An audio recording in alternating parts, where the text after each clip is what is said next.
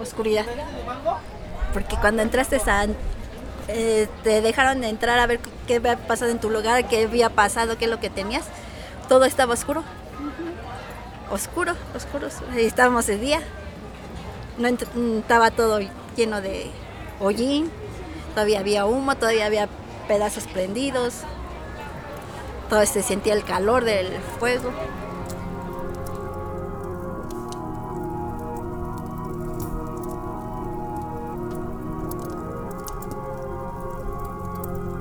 Ocurrió hace 10 años, el 27 de febrero de 2013.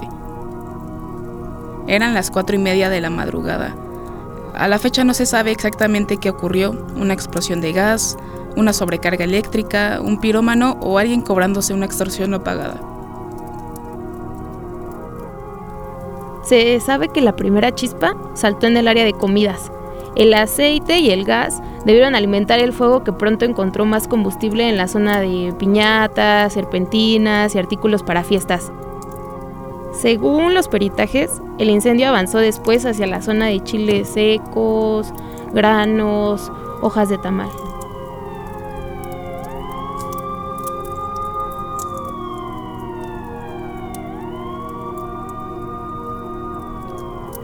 Dos horas bastaron para carbonizar cerca de 2.000 locales y 7.000 metros cuadrados de bodegas, locales, puestos de comida. El 40% de la nave mayor del mercado de la Merced desapareció de la noche a la mañana. Cientos de personas perdieron su fuente de empleo, que aquí en la Merced significa también una herencia familiar, una inversión de décadas, un patrimonio entero.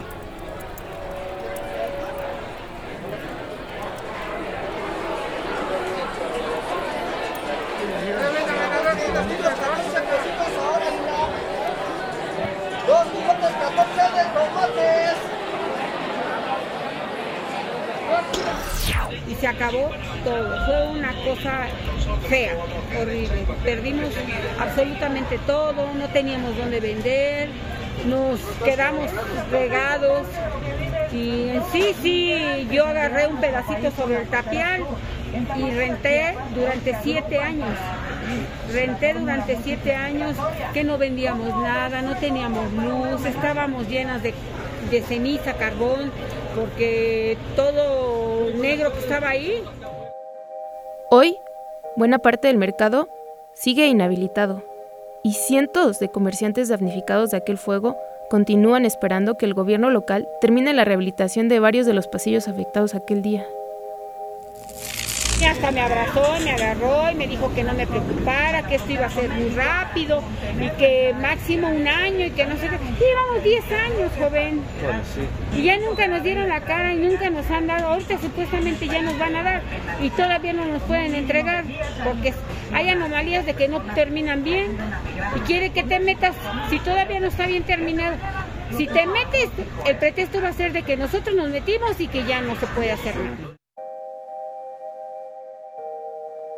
Pero esto no es todo lo que ocurre en la Merced. A 10 años del incendio, y a pesar de todos los problemas que acechan a sus habitantes o trabajadores, hay quienes están convencidos de que en este mercado y en este barrio prevalece una comunidad capaz de plantar cara a los intentos de privatización, despojo, modernización o expulsión del comercio popular y de sus actores. Para muchos, la Merced no solo es una zona comercial, sino un refugio, un hogar que brinda sustento, resguardo, memoria, cuidado. A pesar del desdén de las autoridades, a pesar incluso del fuego que siempre amenaza con volver. Bienvenidos a Un Mundo Raro, posverdad, pospandemia y pospatriarcado una producción de Radio UNAM y la Unidad de Investigaciones Periodísticas de Cultura UNAM.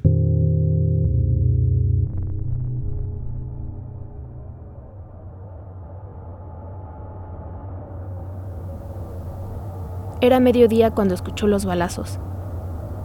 Un grupo armado con fusiles R-15 y técnicas militares saqueó todas sus tierras, sus hogares, a sus vecinos y amigos. No quedó nada. Bueno, cuando vine aquí la primera vez, Bueno, como no conocía nada y a nadie, eh, como que me daba un poco de miedo, no sabía dónde ir, o sea, cómo ir, qué carro tomar, dónde voy a buscar mi trabajo. Eduardo hoy se siente solo, extraña a sus padres, extraña sus tierras y cómo era su vida antes.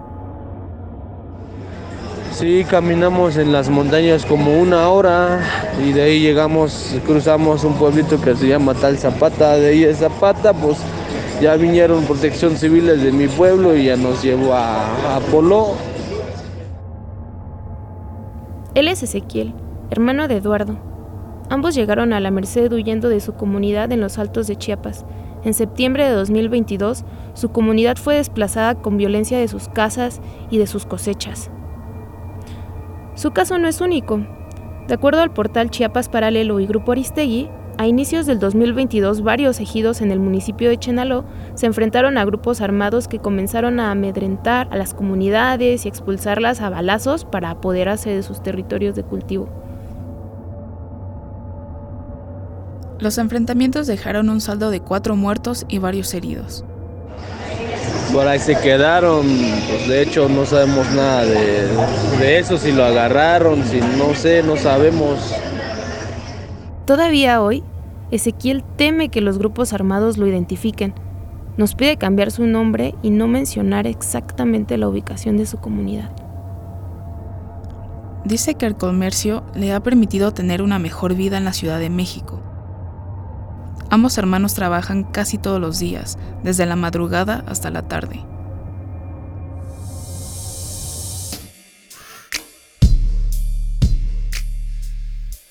Ha pasado más de medio año. Ahora es marzo de 2023. Eduardo y Ezequiel me muestran las imágenes satelitales de su hogar, antes y después del ataque. Ceniza, hollín, tierra devastada. Las imágenes recuerdan el incendio del 2013 en la nave mayor del mercado. Dice que la Merced significó para ellos un refugio, un lugar donde poder rehacer su vida, mantenerse ocupados, generar ingresos, comer. No es casual. La Merced es un punto en donde convergen históricamente decenas de culturas y lenguas de todo el país. Existen rutas de camiones que van y vienen directamente a Chiapas, a Oaxaca y a otros estados del país. Y aunque el comercio se efectúa mayoritariamente en el español como lengua franca, pasear estos pasillos es escuchar a marchantes hablando en náhuatl, a turistas hablando en inglés o en alemán, acentos yucatecos o jarochos, celtal, nusabi o ñañú. Eh, así como entiendo tu pregunta, no, no es mucha la diferencia. Puedo hablar mi lengua o puedo hablar en español. Eh, puedo hablar ambos y no, no pierdo mi lengua materna porque es de mi origen. Yo vengo de allá y hablo tzotzil. Algo especial sucede en la Merced que la convierte en una Babel viva, en donde las lenguas conviven de manera constante. En el año 2014, por ejemplo, el antropólogo Daniel Hernández Rosete realizó un trabajo de campo en las escuelas públicas de la Merced que contaban con un enfoque intercultural, lo cual implicaba que aceptaran en sus aulas a niñas y niños migrantes y hablantes de alguna lengua indígena, por ejemplo, mazagua o ñañú, por lo general. Además de documentar la exclusión cotidiana que viven estos niños y niñas, a quienes envían a grados más bajos o a grupos especiales, pues algunos maestros les diagnostican erróneamente con retraso mental, Hernández Rosete documentó un pequeño milagro. Al ser enviados a grupos especiales, las niñas y niños indígenas terminan conviviendo con estudiantes sordos. Esto ha generado un intercambio virtuoso. Ante la exclusión escolar, muchos niños indígenas aprenden la lengua de señas mexicana antes que el español.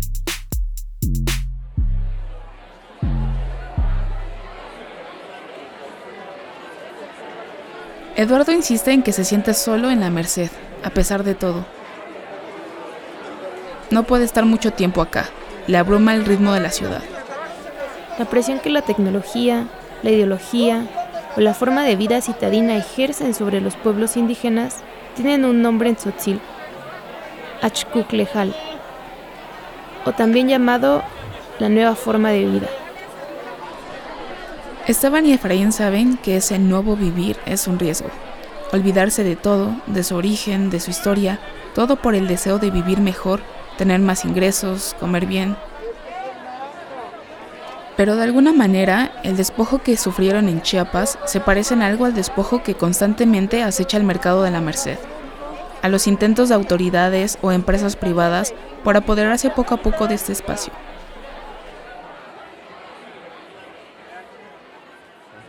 Eh, hace 10 años se incendia eh, gran parte de la nave mayor de la Merced.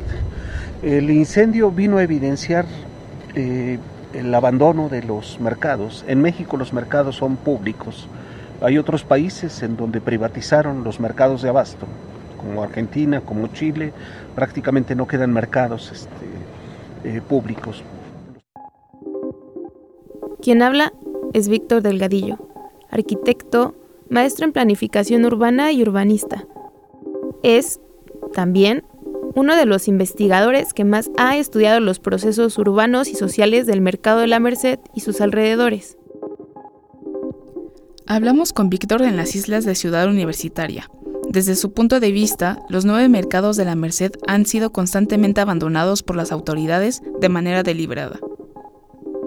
En 2013, cuando el incendio destruyó la nave mayor, el gobierno de Miguel Ángel Mancera decidió imponer el Plan Maestro de la Merced, con el cual se proponía, entre comillas, revitalizar la zona a partir de la revalorización del espacio público y los mercados.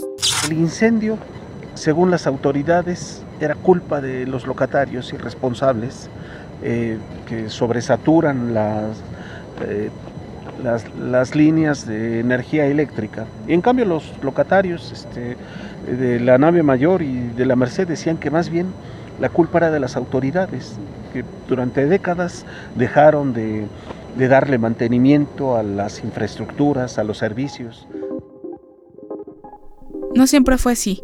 Hubo un tiempo en que los mercados públicos eran contemplados como una prioridad en el funcionamiento de una ciudad, en su economía y en su autonomía alimentaria. En ese contexto, el incendio parecía una perfecta excusa para generar un proyecto urbanístico que terminara por desplazar a las comunidades que trabajaban en la zona. Em, bueno, brevemente, este, entonces el gobierno de Miguel Ángel Mancera tiene una oportunidad eh, fabulosa para, para confrontar los problemas de la Merced. Solamente que el proyecto de Miguel Ángel, que propone Miguel Ángel Mancera, no tiene nada que ver con los problemas de la Merced.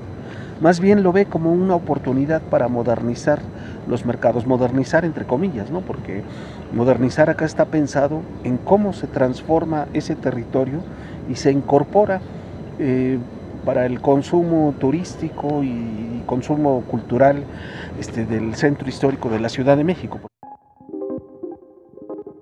Quizá fue en la Merced donde los sectores populares comenzaron a hablar de gentrificación por primera vez en la Ciudad de México. La respuesta eh, para el incendio de la Merced de Miguel Ángel Mancera fue armar un consejo consultivo que no consulta a nadie, hacer un proyecto para el rescate integral de la Merced, pero hubo protestas. La población directamente afectada, vendedores formales, en los mercados de abasto o en la vía pública, decían, ese, ese proyecto no responde a nuestras necesidades, a nuestros problemas. Más bien ese proyecto lo que quiere es desalojarnos. Había un vendedor que decía claramente, nos quieren gentrificar. Bien interesante. Delgadillo recuerda aquellos días como una ebullición de activismo ciudadano en donde comerciantes callejeros, locatarios, habitantes y académicos de distintas ideologías comenzaron a protestar para defender a la Merced.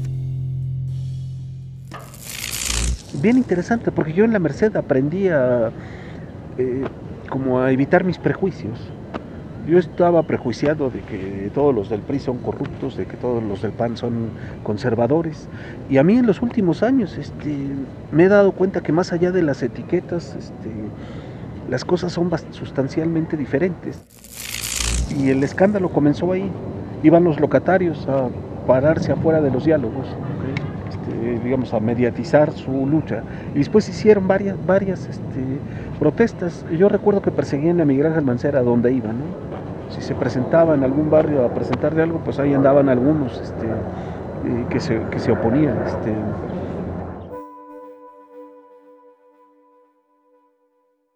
Delgadillo no puede asegurar que haya sido la oposición ciudadana lo que frenó por completo las intenciones de convertir a la Merced en un centro comercial más de la capital. Es posible que otras razones hayan tenido su peso, por ejemplo, la falta de presupuesto o el desinterés. Pero la organización ciudadana fue un factor de peso. A Delgadillo le parece importante recordar este momento como una de las grandes victorias ciudadanas que han marcado nuestra ciudad. muy bien, muy buenas tardes, querida Plaza Aguilita, querida Plaza Mágica de nuestro barrio maravilloso que es nuestro barrio de la Merced. Para quienes no saben dónde están cotorreando, ese amigo de las plantas, si te bajas de ahí te lo vamos a agradecer, hermano. Hemos cuidado mucho nuestras áreas verdes, te, encargo no lastimes nuestras plantas, por favor.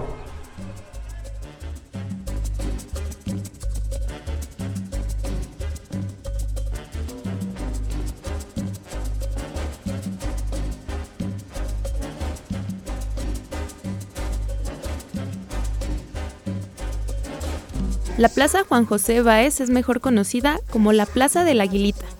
Se ubica a unas cuantas cuadras de la nave mayor del Mercado de la Merced. La gente la conoce así porque se cree que el águila que devoraba a una serpiente, posada sobre la penca de un opal, fue encontrada por los aztecas en este punto exacto.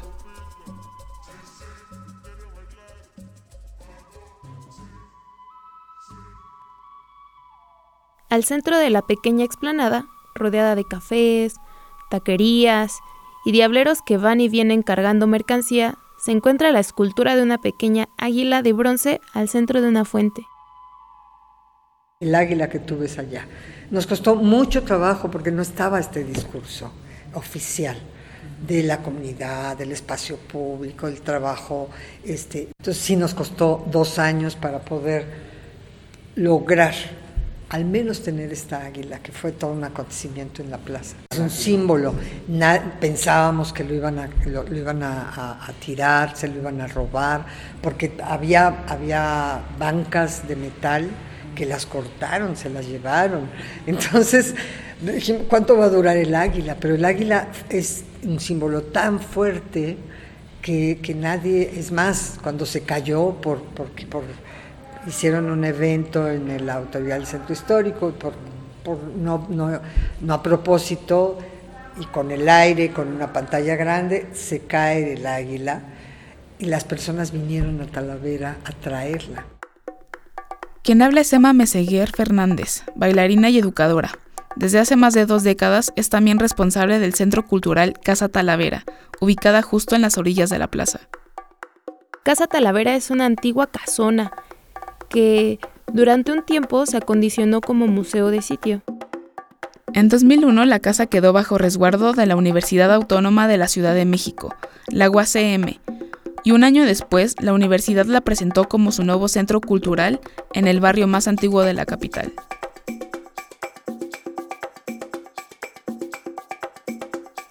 Y como un centro cultural amerita algo más que exhibir piezas de cerámica, una de las primeras actividades culturales promovidas por Casa Talavera fue salir a barrer la calle.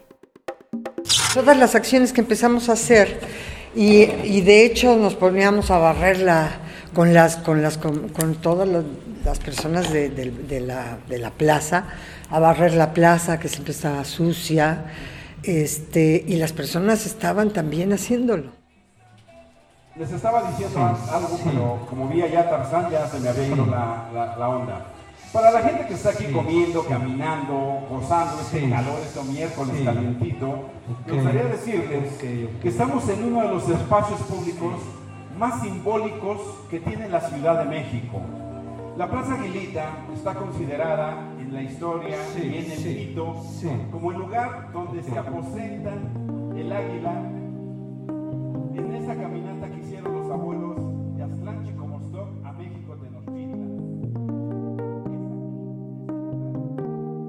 La idea era hacer que el centro cultural no fuera solo un espacio, sino una forma de relacionarse con el afuera, con los habitantes del barrio. Hoy, Casa Talavera presume haber contribuido a fortalecer la memoria de la Merced a través de sesiones de escucha pública con las personas octogenarias que habitan el barrio. Han organizado pláticas con exrelatoras de la ONU para hablar sobre la defensa de la vivienda en las grandes ciudades. ¿Qué es esto del barrio en la Merced? ¿Cómo está construido? ¿Dónde está ubicado? ¿Qué, qué demanda tiene?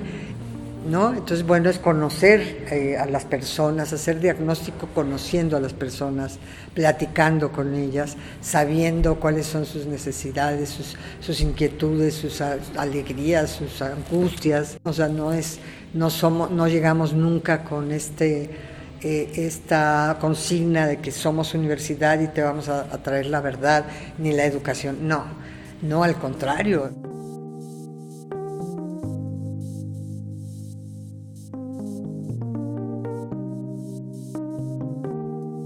También ofrecieron talleres de computación para las trabajadoras sexuales, laboratorios para infancias en la Merced y a lo largo de su historia han estrechado lazos con espacios independientes como Querenta, el Centro Cultural para Niños y Niñas, ubicado dentro de la nave mayor del mercado.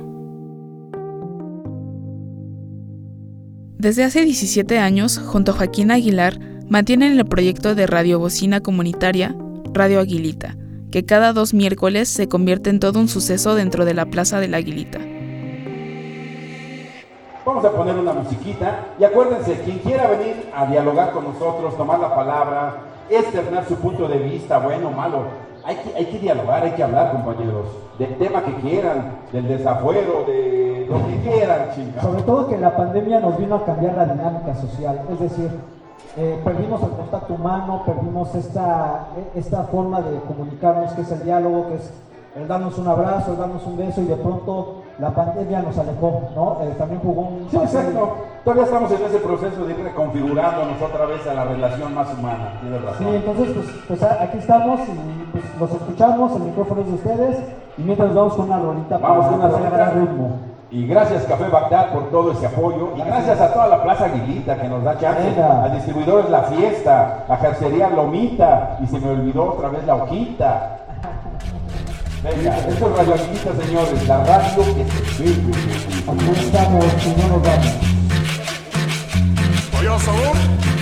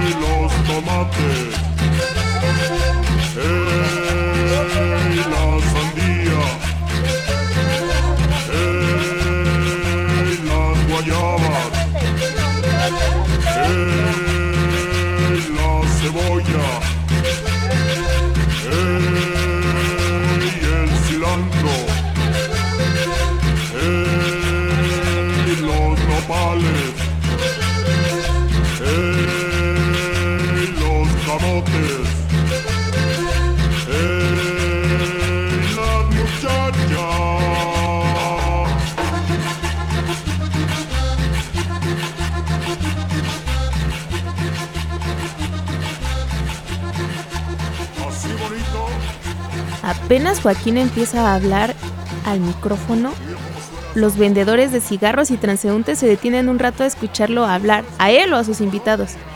Una anciana sale en silla de ruedas a tomar el sol. Los locatarios bajan el volumen de sus bocinas. Ahora las trompetas como suenan.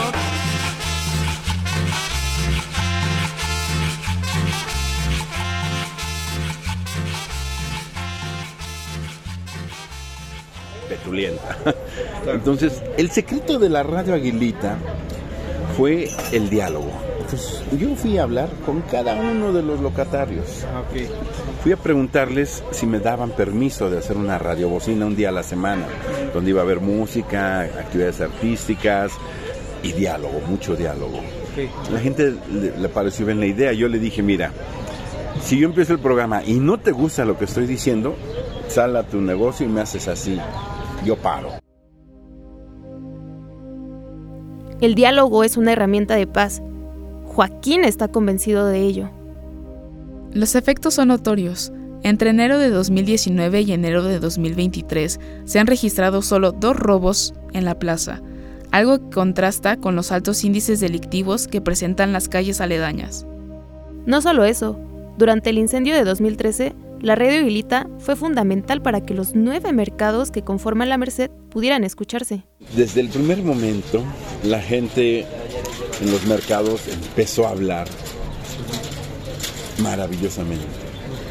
¿no? sus problemas, su situación, lo que había pasado, por qué había pasado, quién lo había hecho. Entonces em, empecé a invitar a especialistas a la radio bocina hablar de las problemáticas que me pedía la gente o que tenía dudas. En la Merced la palabra tiene un peso. Con ella los comerciantes anuncian lo suyo, convencen al cliente, esquivan los regateos de las marchantas, cierran tratos con proveedores o se alburean. La lengua es la principal herramienta de trabajo en la Merced.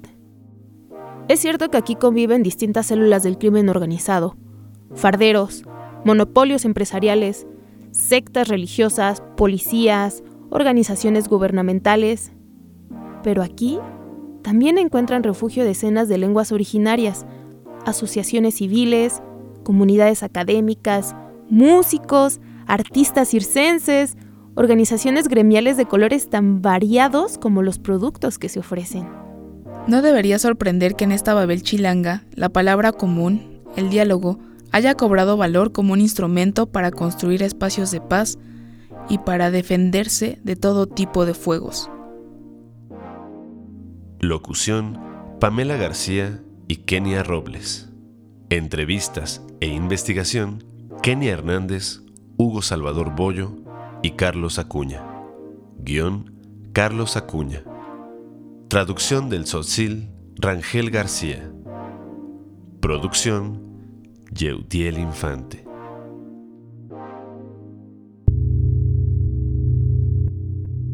Esto fue Un Mundo Raro, posverdad, pospandemia y pospatriarcado. Una producción de Radio UNAM y la Unidad de Investigaciones Periodísticas de Cultura UNAM. Visítanos en corrientealterna.unam.mx.